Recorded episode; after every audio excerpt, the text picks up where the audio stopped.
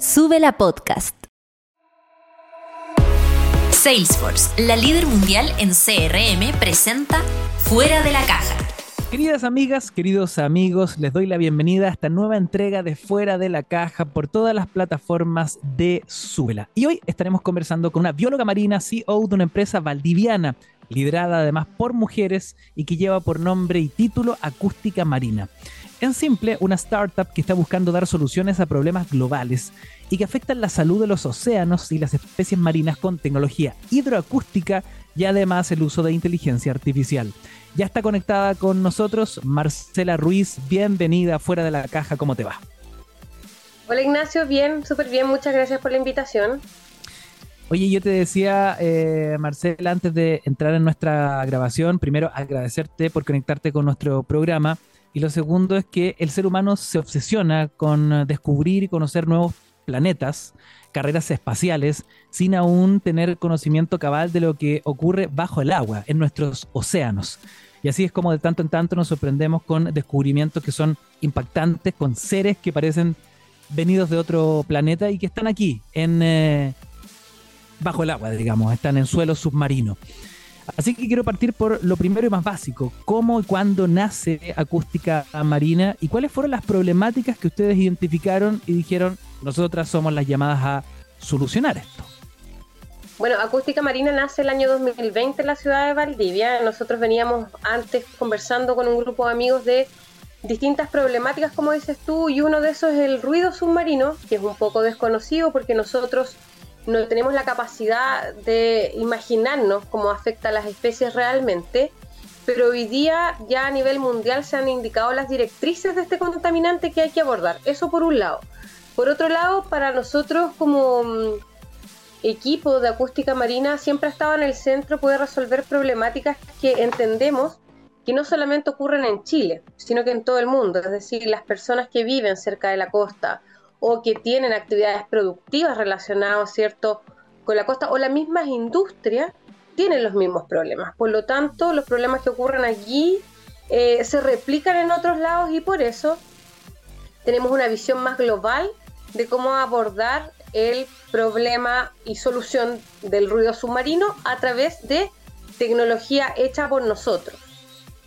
Nosotras, ¿qué, ¿qué identificamos o cómo, cómo poder palpar eh, lo que ustedes eh, definen como ruido submarino? Eh, ¿Qué tipo de polución, quiénes lo generan, cómo se eso materializa en las especies submarinas, etcétera? Bueno, el ruido ya es cuando algo perturba o molesta, ya en, en este caso sería en el ecosistema acuático hay algunas especies que tienen muy desarrollados sus pabellones auditivos, como pueden ser grandes cetáceos, etcétera. Por lo tanto, tienen, y ahí sí hay un tema que es que desconocemos en algunas especies cuál, es el rango de tolerancia de esto que ya perturba y que se llama ruido submarino. ¿Quiénes emiten ruido submarino? Emiten principalmente construcciones, ya como hincar pilotes para construir un puerto, como eh, eh, poner cierto eh, jaulas de salmones o el tráfico marítimo, que además es un, problema que no es tan fácil de resolver porque nosotros sabemos que más del 80% del comercio a nivel mundial, ¿cierto?, se transporta por mar.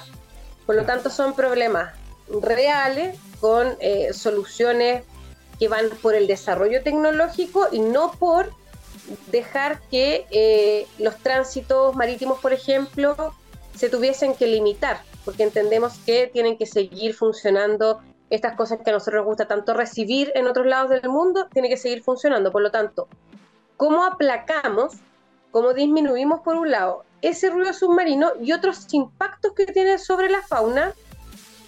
Eh, como por ejemplo eh, estas perturbaciones donde las especies se desorientan y terminan varando, que son casos que yo creo que todos hemos escuchado las noticias, o otros que no son directamente de ruido, pero que sí están asociados, que es por ejemplo que colisione una ballena con una embarcación, donde nosotros a través del sonido podemos generar alertas para evitar esa situación.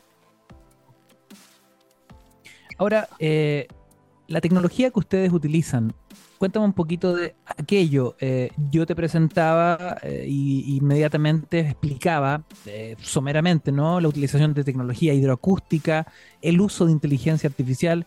¿En qué consiste exactamente esa tecnología y cómo se aplica? Ya, tiene, tiene varios corazones esta tecnología. Primero es hardware, donde nosotros disponibilizamos equipo en el agua. Entonces ponemos estructuras flotantes grandes que tienen sensores que son sensores acústicos, ya que se llaman hidrófonos en el fondo y que captan estos sonidos. Pueden detectar distintos tipos de sonidos, antropogénico, por ejemplo en el caso de una embarcación, o biológico en el caso de algún cetáceo u otro animal Eso por un lado. Una vez que tenemos disponibilizados esos equipos en el agua, nosotros eh, con un sistema de telecomunicaciones en el fondo, vamos avisando a distintas unidades y, que este es el segundo corazón de la tecnología, nosotros construimos o diseñamos nuestro software.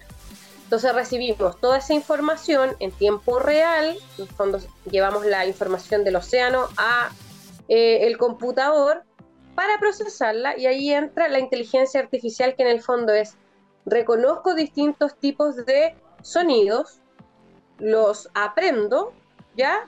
Y los eh, puedo eh, alertar. En el fondo, eso es lo que nosotros buscamos, generar alertas. Que pueden ser, como te digo, cada vez que hay eventos eh, biológicos o eventos antropogénicos de interés para cada proyecto en particular. Y acá si me das en el fondo el espacio, Ignacio, nosotros trabajamos en un proyecto con la Armada de Chile donde el foco era detectar embarcaciones en lugares complejos. Entonces ahí se enfocaba en esa detección, la inteligencia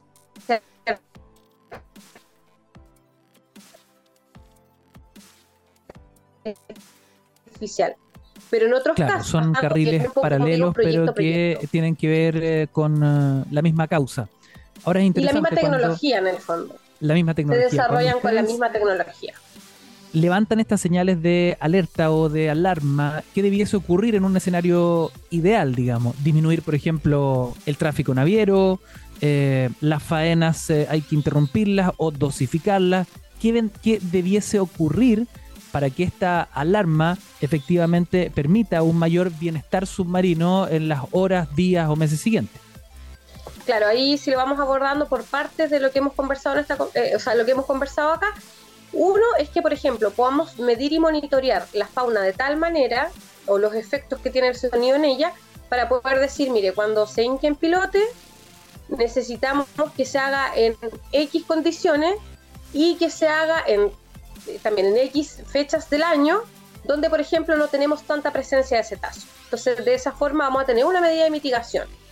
O hagamos el, eh, por ejemplo, pongamos las soluciones que son cortinas de burbuja principalmente para disminuir en X por ciento este, este, esta cantidad de ruido. Eso por un lado.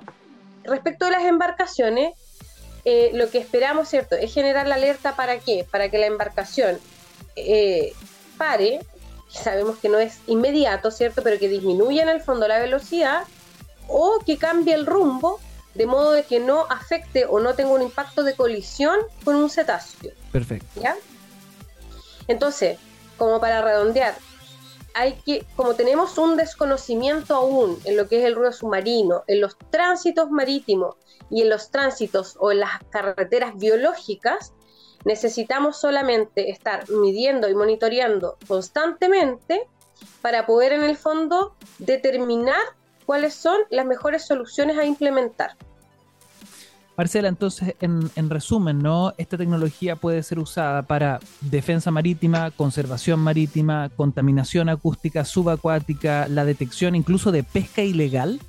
Exacto. Tenemos detección, o sea, de actividades ilícitas, pero también eh, es, un, es una herramienta para la conservación marina y quiero dejarlo muy, muy en claro también, pero también para la industria, y aquí lo que nosotros señalamos es que queremos aportar a que esa industria sea más sostenible, porque en el fondo entendemos que hay operaciones que van a ser, que van a existir, pero que tenemos que brindar todas las herramientas, no solo con esta tecnología, sino con tecnologías complementarias. Y conozco muchos emprendedores de base científica tecnológica que están haciendo cosas realmente eh, maravillosas y que aportan en esa línea a la sostenibilidad de las industrias de forma transversal, tanto en el agro como en ambientes marítimos, que es el caso nuestro, ¿cierto? Y de esa forma, en el fondo, lo que nosotros promovemos es que el ecosistema de emprendedores de base científico-tecnológico vaya de lleno a llenar y a ocupar esos espacios que se necesitan para avanzar en sostenibilidad. Marcela, yendo a, la aventura en el emprendimiento, ¿no? en la innovación, sabemos que el camino del emprendedor eh, muchas veces está dibujada por caídas, por dolores, por enormes dificultades, hasta poder llegar siquiera a una idea, a una idea que sea clave y que desde esa hebra se pueda ir construyendo el futuro. ¿Cómo fue tu caso y, el caso de eh, las otras mujeres emprendedoras, no innovadoras que están detrás de Acústica Marina? Bueno, nuestro caso ha sido un caso, yo diría, de éxito. Eh, a nosotros nos ha ido bien, pero obviamente sabemos que tenemos eh, distintas brechas, no solamente en empresas lideradas por mujeres, sino también en las empresas de base científico-tecnológica. En Chile eh, existen pocos recursos o recursos reducidos para poder hacer innovación y para equivocarse, ¿ya? Y acá tenemos que decirlo. cuando hay innovación, eh, hay que tener un soporte económico que te permita eso, que te permita equivocarte, repensar. Hay ensayo y error que es algo obligado en la innovación. Y necesitas capitales en el fondo que sean de riesgo. Y ahí yo creo que estamos un poco al debe en el fondo, no nosotros como emprendedores, sino que al revés, ¿cierto? Las políticas públicas o las entidades que están a cargo de direccionar estos recursos y entender eh, cómo funciona este tipo de emprendimientos que es distinto a lo convencional. Claro, y, sumado además que sabemos que el mundo privado muchas veces es tremendamente conservador al momento de apostar por eh, emprendimientos o, innovaciones distintas. Exacto, estamos, estamos acostumbrados a lo tradicional, en ese sentido nos cuesta salir de la zona de confort o imaginar, ¿cierto?, cómo son estos emprendimientos disruptivos y apostar por ellos. Entonces ahí también lo que hemos dicho es, eh, creemos que falta un poco que las empresas eh, que tienen los recursos le señalen a los emprendedores de base científico-tecnológico cuáles son sus dolores y que estos emprendedores los puedan ir a resolver. ¿Por qué, Ignacio? Y esto es muy importante y me gusta resaltarlo y aquí también voy a hacer eh, la mención a la brecha de género, ¿cierto? Porque en Chile existen todas las condiciones a nivel intelectual para poder resolver cualquier desafío.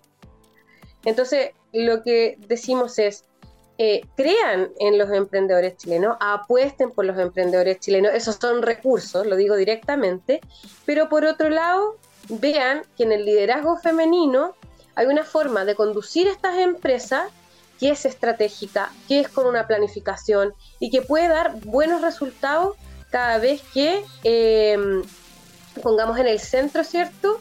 Que todo es, que todo tiene que tender a la sostenibilidad y eso también implica hacer sostenible respecto de las brechas de género que todavía tenemos. Mm. Bueno, eh, es muy relevante lo que me estás planteando porque supongo yo que una empresa liderada por mujeres eh, muchas veces tiene que enfrentar eh, barreras que son contenciones mucho más potentes que las que podría enfrentar un grupo de hombres. Y te lo pregunto desde la ignorancia, ¿no? Cuando uno habla de actividades relacionadas con eh, lo marino, lo submarino, eh, uno inmediatamente piensa que es un, universo machista. Puedo estar equivocado. Tú me lo confirmas. Hay, varias cosas, no solamente te diría que es el tema quizás de género, sino que para nosotros también, tú lo dijiste al principio, somos una empresa valdiviana. No estar en Santiago eh, también es un tema. Eh, y eso también es una brecha, o sea, que hay una, una brecha de que tenemos un país que es súper centralizado. Y me río eh, porque es una ironía, ¿no? Que en el fondo estamos hablando de problemáticas de nuestros océanos y todo tiene que y todo está tan centralizado, nos miramos tanto el ombligo que todo tiene que ocurrir en la ciudad donde justamente no hay mar.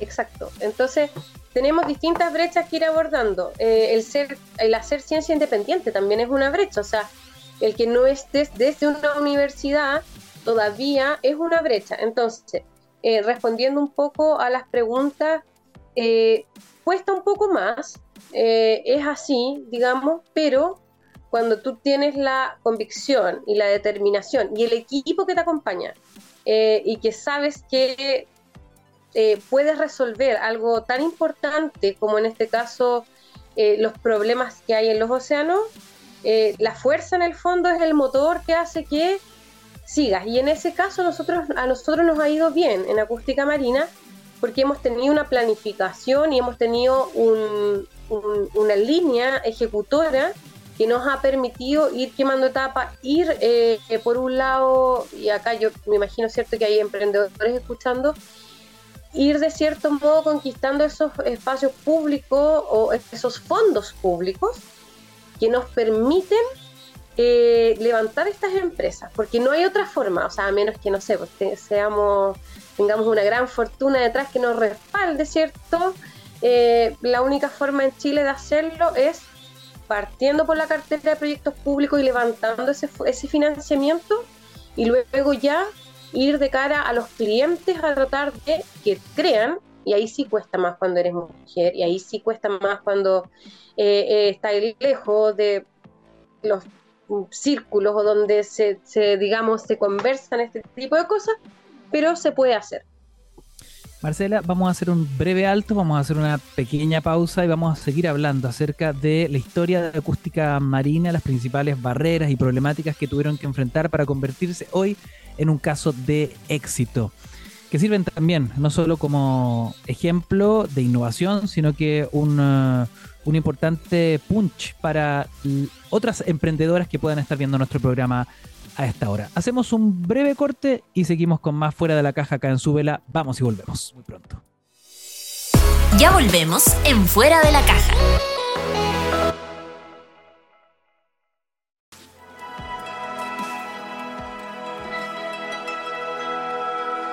Se nos olvida que la mejor manera de descubrir quién tú eres es expresándolo, es siendo libre.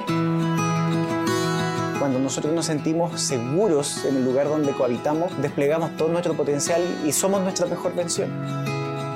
En la medida que nuestras infancias trans están teniendo apoyo, van a ser niños más fortalecidos para poder defenderse y crecer con los valores que la familia inculque. Tenemos una responsabilidad como sociedad porque todos debemos contribuir a la construcción de esos espacios seguros. Soy parte de la comunidad LGBTI, más por lo general en la calle no podemos expresarnos libremente. Creo hoy día que es importante poder habitar lugares seguros. ¿Quién soy yo para decir cómo debe ser el otro, cómo debe vivir la vida el otro? Somos todos diversos, no hay ninguna persona igual a la otra, somos todos únicos y irrepetibles. Avancemos hacia un país más diverso y seguro, donde lo más importante sea el respeto y el amor. Infórmate de esta campaña en vivirconorgullo.cl.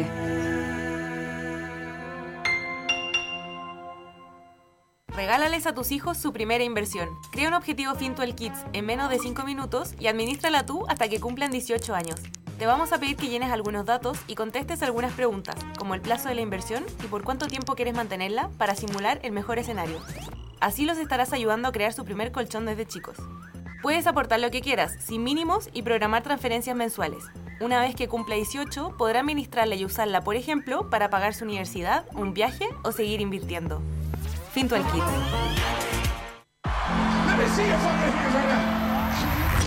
Nada tiene el poder de la música. Nada es capaz de reunirnos así, en una emoción colectiva. La música nos eleva, nos conecta y se hace gigante cuando la celebramos unidos. Esto es Lola. Esto es lo que pasa cuando la música nos une. Lola Palusa Chile 2023. La música nos une.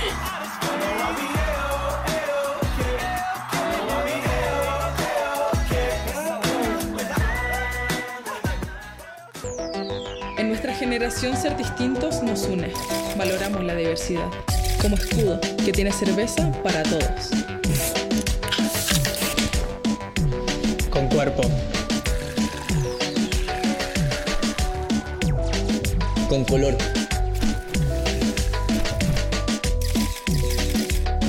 diferentes. Pero todas con mucho carácter.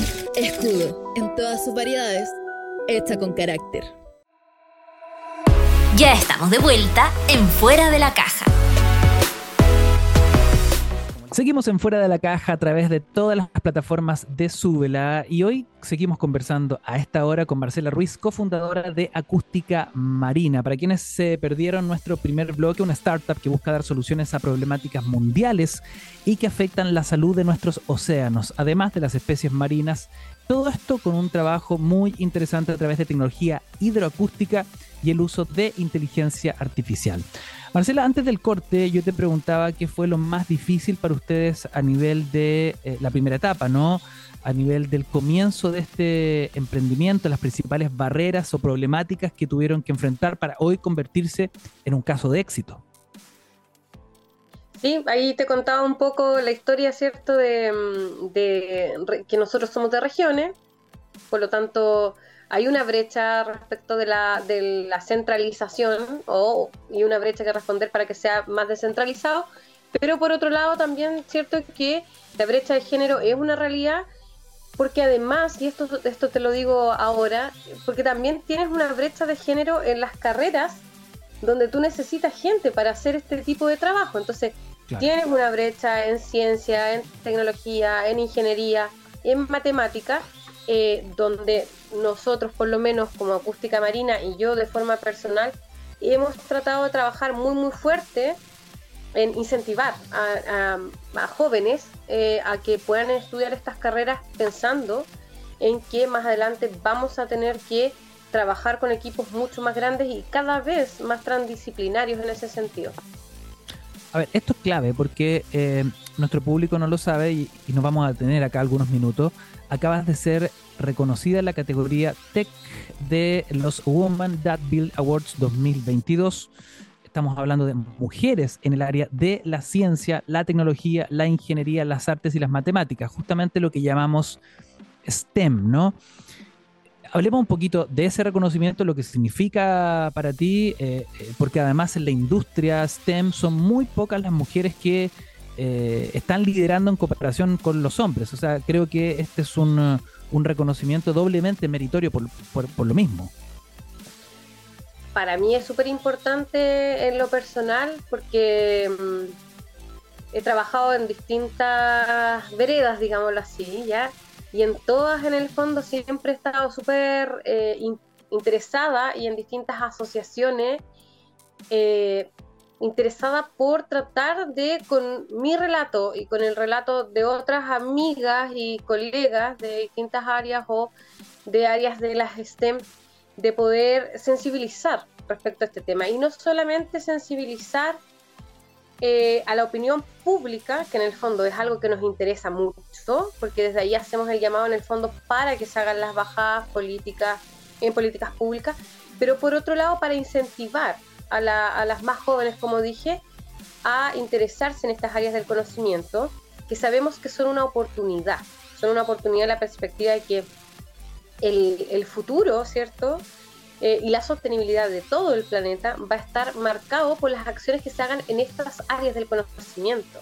Entonces, que haya más niñas ahí, que haya más mujeres ahí también, y más niños ahí interesados en esas áreas, significa que eh, a nivel económico, a nivel social y a nivel medioambiental vamos a tener la oportunidad de más respuestas y más gente trabajando en pro de la sostenibilidad planetaria.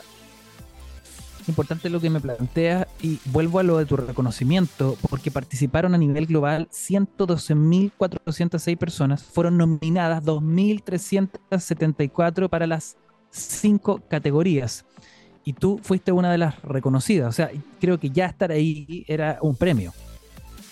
Sí, por, eso te digo, Ignacio, para mí es súper importante eh, en el sentido personal, pero también creo que marca un hito para acústica marina desde el punto de vista que si yo no, no liderara la empresa de acústica marina, no me hubiesen nominado para una categoría de ese tipo, ¿cierto? Claro. Entonces, y ese trabajo también es de mi equipo, porque en el fondo eh, ellos me ayudan, o ellas y ellos me ayudan y me apoyan en que podamos en el fondo ir con este mensaje que hace que seamos reconocidas y reconocidos hoy.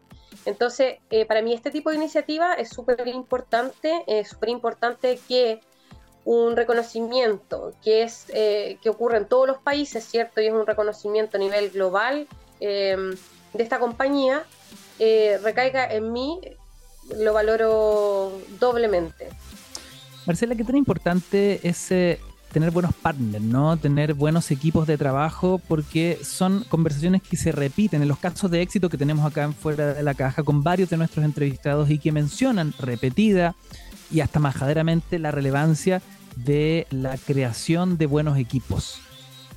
Es fundamental eh, porque tú tienes que pensar que no solamente va a ser tu equipo de trabajo cuando estás emprendiendo en estas áreas del conocimiento, eh, que son totalmente distintas. Eh, tienes que pensar que no es un trabajo convencional en el que estáis tres o cuatro o ocho horas en el trabajo. Puedes estar gran parte de tu día y de tu vida, ¿cierto?, interesado en esto. Eh, por lo tanto, pasa a ser también un poco tu familia en, este desafío y en el que eh, van todos juntos por un objetivo que es mucho más grande eh, y que en nuestro caso son los océanos.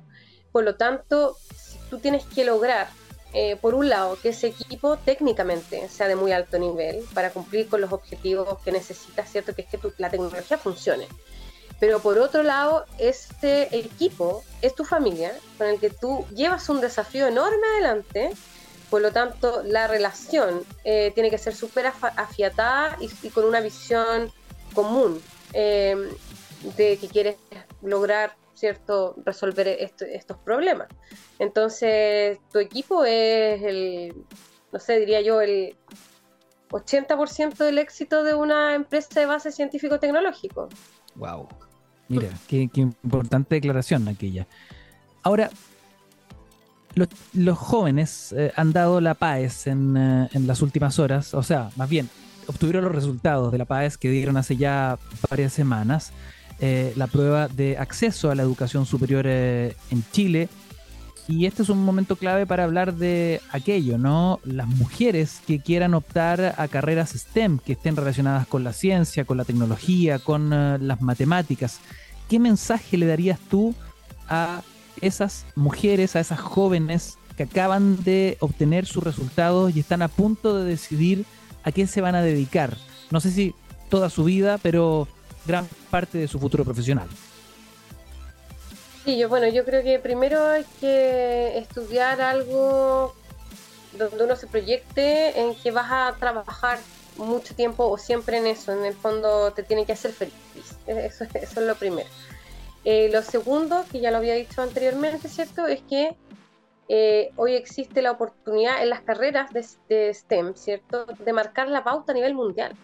Es lo que se requiere ahí va a estar eh, centrado los aportes económicos, los recursos, las empresas van a estar reclutando gente, sí o sí, de estas áreas del conocimiento, por lo tanto hay una oportunidad en el fondo eh, de, principalmente para las niñas y mujeres de Latinoamérica y el Caribe, nosotros aún así, a pesar de la brecha que tenemos, estamos en una buena posición, pero eso no pasa en todos los lugares, por lo tanto tomar esa, esa ventaja, ¿cierto?, de hacia dónde se está moviendo el mundo para ser parte de ello. Creo que es una, una buena opción.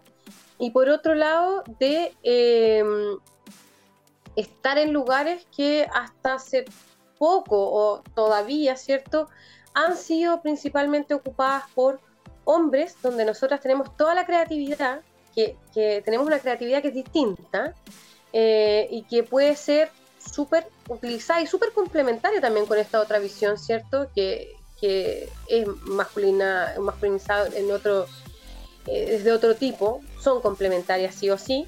Entonces, invitarlas a eso, a que no tengan sesgo, y creo que las, generaciones que han dado la, la paz son mucho menos sesgadas que nosotros. O sea, nosotros eh, estamos relativamente jóvenes eh, todavía tenemos algunos sesgos. Ellos vienen con, las barreras mucho más derribadas y eso es bueno. Entonces, ojalá que se atrevan, eh, que estén en este momento, que es histórico además desde el punto de vista de la ciencia y tecnología y que necesitamos que estén las chicas, ¿cierto? Marcando esta pauta, liderando esta agenda, atreviéndose porque eh, tienen todo para hacerlo. Fantástico, y se puede. Viniendo de tu Se experiencia, eh, quienes opten por ese camino STEM y sean mujeres puedan ver tu caso y decir, bueno, se puede, ¿no? Que yo creo que eso es lo más inspirador, que te miren y digan, bueno, si ella pudo, ¿por qué yo no? Diga. Exacto, que donde estemos, o sea, puede estar en Chaitén, puede estar en, no sé, en Arica, da lo mismo. O sea, si realmente quieres hacerlo, lo puedes hacer. Marcela, ¿cuáles son, te voy a poner un desafío, cuáles son para ti los eh, emprendedores? Puedes darme dos o tres casos que sean interesantes de analizar acá, emprendedores o emprendimientos eh, que sean favoritos para ti. En este caminar, eh, colegas tuyos que hayas visto que hayan dicho, oye, esa idea es genial, ¿cómo no se me ocurrió a mí? O, esa innovación que están haciendo estos otros de acá, hay que compartirla, hay que difundirla. Me imagino que hay tenido oportunidad de contactarte con gente que está haciendo, así como ustedes en Acústica Marina, eh, ideas que son, que son geniales y que muchas veces acá en Santiago ni siquiera nos enteramos. Bueno, yo tuve la suerte de participar en el primer programa Catálisis del Ministerio de Ciencias que tomó a la primera corte de adjudicatarios de Startup Ciencia, que es como los fondos estatales para este tipo de emprendimientos. Y conocí emprendimientos de todo tipo realmente, pero son todos buenísimos. Si me tuviese que quedar, por ejemplo, con uno que es liderado por mujeres, que es hacen unas camisetitas para sacar a los niños de la apnea del sueño. eh, de, una, de una forma súper distinta. De hecho, ellos están. eh, no, no ha habido un caso como este de, de que a alguien se le haya ocurrido esto. A ellos se les ocurrió basado en las alitas que les ponen a los niños en las piscinas. Perfecto. Mira, justo a mi hija le acabo de comprar esas alitas para la piscina, así Ya. que sé exactamente de qué me estaba hablando. Entonces, ellas para mí son emprendedoras, además que lo que hay detrás, ¿cierto? Y la historia que hay detrás de esto eh, es súper conmovedora y como lo han trabajado con equipos médicos, o sea, de primer nivel. Por eso digo que en Chile están todas las capacidades para hacer las cosas. Em, también conozco, bueno, gente que sus tres es un buen caso. Eh, también conozco a los chicos de Active, que me- soy fan de ellos, que hacen kinesiología, pero de una forma con inteligencia artificial, de una forma súper distinta. Ya fueron a su primera ronda de inversión. Eh, pero te digo que lo que está pasando es que hay un ecosistema súper bueno y que además somos bien partners. Que no, o sea, eh, nos conocimos en este programa, pero estamos así como tenemos un grupo WhatsApp y vamos viendo o nos vemos en redes sociales, cómo le va uno, cómo le va otro y lo celebramos, porque realmente sabemos todo lo que hay detrás de cada uno de estos equipos de trabajo. Importante lo que me dice y se ha repetido en este programa casos eh, de éxito que finalmente sienten que llegaron ahí porque existía un ecosistema que, que los protegía, que los impulsaba y donde han ido cambiando las cosas, porque antiguamente uno entiende que lo único que operaba era la fría competencia, ¿no? Y que ojalá que al del lado le vaya mal porque eso abre un espacio para que yo siga avanzando. Hoy día es distinto, eso ya no opera o de, mucha menor forma. Sí, a pesar de eso falta eh, falta que, todos las- los actores de la sociedad civil tomen esto. O sea, falta lo que dije, que la política pública se dirija hasta este tipo de emprendimientos, que hay, hay- esfuerzo y se ha avanzado, pero aún falta que la industria eh, coopere, ¿ya? O que nos diga cuáles son sus problemas para nosotros resolvérselos y ojalá que prefieran tecnología chilena, ojalá que apuesten por nosotros. Eh, y finalmente también que los mismos emprendedores de base científico-tecnológico se apoyen, que es la única forma de avanzar cuando, como digo, tenemos las condiciones que tenemos. Quizás en otros lugares o en otras situaciones más fácil, para nosotros nos toca apoyarnos. Y creo que lo hemos ido haciendo de a poco, pero que está bueno. De hecho, voy a compartir este cuando esté el Spotify a los, a los chiquillos del programa Catálisis. Buenísimo. Oye, Marcela, ¿qué sucede ahí abajo? Hablemos del misterioso mundo submarino que, te insisto, es un lugar tan desconocido para nosotros simples mortales, o simples eh, seres terrestres más bien, y donde la verdad yo sigo eh, anclado a esta idea de la obsesión del ser humano de explorar nuevos planetas, de invertir miles de millones de dólares en carreras espaciales privadas hoy, más que, más que públicas, y honestamente no tenemos idea qué está pasando bajo el agua. O sea, claro, ahí las cifras son bien dramáticas porque en el fondo nosotros tenemos un 80% de los océanos inexplorados, lo que te indica que conocemos pero la misma nada y aún así, eh, con ese conocimiento que tenemos, eh, hay medicamentos que vienen de cierto de eh, algunos animales marinos, nos alimentamos de fauna del mar, por lo tanto podría ser mucho mejor. Y por eso en el fondo, y en el caso de Chile, que tenemos una costa privilegiada y enorme, deberíamos tener, estar mirando mucho más el mar y explorándolo, y explorándolo con tecnología. En el fondo, nosotros necesitamos medir 24/7, eh, segundo a segundo, la mayor cantidad de parámetros, en el lugar, eh, mayor cantidad de puntos, ojalá, eh, para poder tener ese conocimiento que tanto se necesita. por otro lado, y aquí también, de nuevo, Ignacio, ¿cierto? La cifra para mí más importante es que el planeta es más agua que tierra. O sea, si, lo, si lo vemos desde arriba es azul eh, y no lo conocemos. Entonces,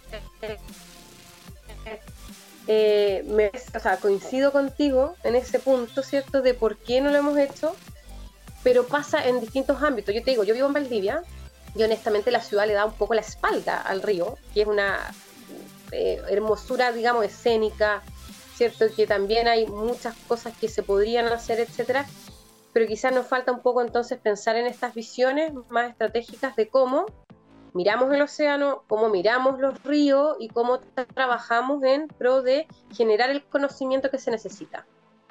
Marcela, ¿qué es lo que sabemos gracias al trabajo de acústica marina? Diagnósticos, es decir, cuáles son las zonas del país, hablando un poco de la costa chilena, que ustedes han identificado como las más riesgosas, las más contaminadas, donde las especies marinas están más amenazadas. ¿Dónde hay que trabajar más fuertemente según la información científica que ustedes han podido recabar? Lo primero que hay que hacer es medir y monitorear, como digo, el ruido submarino en distintos puntos. Nosotros deberíamos, en el mundo ideal, nosotros deberíamos partir por las áreas marinas protegidas, eh, que solamente hoy día cuentan con tan reconocidos como áreas marinas protegidas, pero no hay una administración o hay una administración que no tiene recursos, etcétera. Por lo tanto, ahí falta en el fondo canalizar cómo se va a hacer con estas áreas marinas protegidas para que realmente cumplan con los propósitos. Perfecto. o sea, en simple y en jerga terrestre, ¿de qué serviría tener un parque nacional si no lo protege la CONAF, digamos? Exacto, o si no hay recursos para que esté monitoreado, en el fondo, para que hayan cámaras, ¿cierto? Y cámaras submarinas, etcétera. Tecnología para poder cubrirlo y para tener información. Eso, eso es una cosa en el fondo que en la que se debe avanzar. Eh, por otro lado, lo que nosotros señalamos, ¿cierto? Es que la industria, la industria portuaria principalmente, debe contar con un eh, medición y monitoreo 24/7 de ruido submarino para poder indicar cuáles son los momentos donde o hay que reducir el impacto o donde hay que reducir eh, los tránsitos o las acciones del mismo puerto, por ejemplo. Entonces, todo esto está sucediendo, como te dije al principio de la entrevista, hay cosas que la literatura todavía no señala o hay un desconocimiento también en esta materia y nosotros como empresa de base científica tecnológica estamos avanzando en disponibilizar la tecnología, pero también vamos a disponibilizar la información para que tanto la comunidad científica como la sociedad civil, como eh, las entidades de gobierno tomen esta información y con esta información se puedan generar eh, eh cambio o eh, o se puedan tomar decisiones que se necesitan. Marcela, yo sé que eh, no es eh, un tema que les atañe a ustedes en específico por la labor que desarrollan, pero sí es en el escenario eh, marino, ¿no? Me refiero a las llamadas islas de plástico, la contaminación plástica que nos tiene hasta el cuello y que fue silenciosa durante tantos años, pero gracias justamente a la tecnología, el monitoreo, la imagen satelital, los drones, hoy nos damos cuenta que además ya en nuestro torrente sanguíneo, producto de la contaminación plástica e, en los océanos, ya forma parte de, nuestra, de nuestro organismo, ¿no? Eh, ¿Cómo ustedes ven lo que está ocurriendo en los océanos con la contaminación plástica? ¿Qué mirada tienen desde, desde ese lugar que es más privilegiado que el nuestro? Ustedes están trabajando en el mar. Mira, de hecho, hace, hace pocos días, un par de días, vi un documental que, mm, que es de la televisión alemana, donde un grupo de investigadores muy parecido a nosotros eh,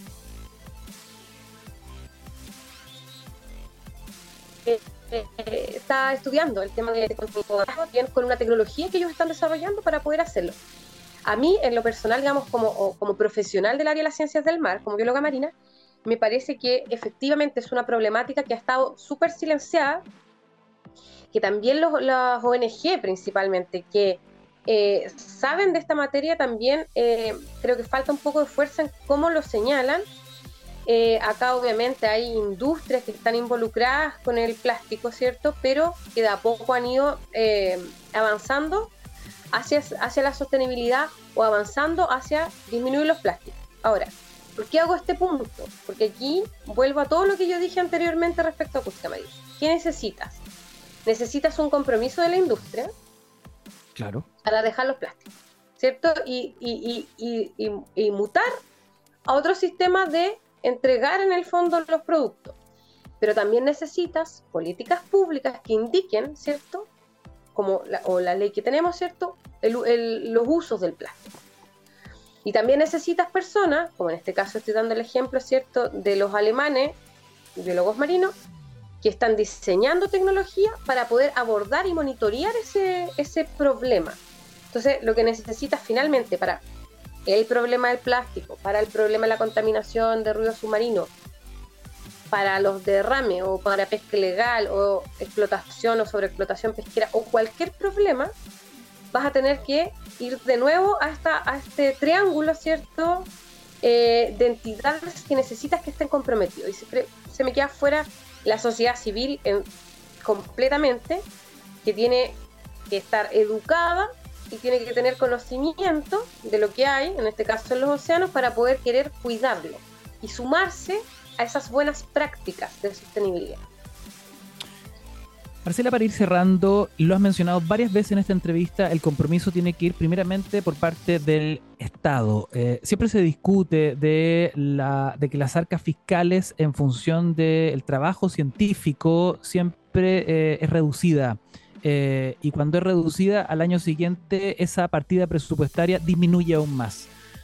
¿Qué diagnóstico tienen ustedes al respecto? Eh, porque si no hay voluntad política, no están las lucas para poder eh, innovar en materias tan fundamentales como las que ustedes trabajan en acústica marina. No, ahí a mí me parece de nuevo que em, tiene que haber una, obviamente, y se ha avanzado, ¿sí? no, no, no, no, queremos decir que todo es malo porque no lo es se ha avanzado, por ejemplo, en eh, recursos a través de Corfo o de la Agencia Nacional de Investigación y Desarrollo, de disponibilizar recursos para hacer tecnología. ¿Falta? Sí, falta. Eh, por otro lado, creo sinceramente que las empresas eh, que tienen recursos, ¿cierto? tienen, que, tienen que poner recursos, pero eso tiene que estar alineado con la estrategia país. O sea, eh, y con las bajadas de políticas públicas. Entonces hay que, hay que hacer un trabajo estratégico. Varios actores en la mesa. A nivel nacional para poder definir cierto cuáles son las rutas a abordar. Se hacen algunas mesas de trabajo, pero creo que le falta el, mm, el permear más eh, en, en donde se necesita para poder hacer la bajada en el fondo. Tenemos quizás se han establecido estrategias, pero quizás en, nos falta la bajada eh, tangencial de lo que estamos proponiendo, o que se está proponiendo. Marcela, por último, ¿cuál es el plan 2023, año que recién comienza para acústica marina? ¿Cómo se proyectan? ¿Qué sueñan para este año que recién eh, parte? Bueno, este año partimos ahora pronto con la instalación de estaciones en, agua, eh, así que vamos a estar trabajando, ahí estamos trabajando con una compañía minera, con la compañía minera del Pacífico, estamos eh, conversando con distintos actores nacionales para poder instalar más tecnología. Por nosotros en el mundo ideal sería tener estaciones a lo largo de toda la costa chilena eh, y también estamos pensando en internacionalizar eh, acústica marina. Por lo tanto, esos son grandes desafíos. Obviamente que vamos a necesitar eh, mucho impulso y mucho también apoyo, tanto de nuestras autoridades y de sus extensiones fuera de Chile, ¿cierto? Nosotros ahí tenemos Pro Chile en todos los países, tenemos que apoyarnos desde ahí. y también el que las personas puedan apoyar este tipo de iniciativas eh, y por eso nosotros somos súper disponibles siempre a darlas a conocer, porque sabemos que necesitamos también de ese conocimiento más público de nuestra actividad. Bueno, la información, el análisis y sobre todo la historia está puesta ahí sobre la mesa para que más innovadores y emprendedores puedan seguir eh, un camino tan alucinante como el que están haciendo ustedes en acústica marina. Te quiero agradecer por esta conversación, Marcela Ruiz, cofundadora de Acústica Marina, y un saludo desde acá a todo este equipo de mujeres power valdivianas que están eh, también eh, abriendo puertas y ventanas para nuevas generaciones de científicas innovadoras que a lo mejor se dediquen a materias similares como esta. Eso fue Fuera de la Caja presentado por Salesforce, la líder mundial en CRM.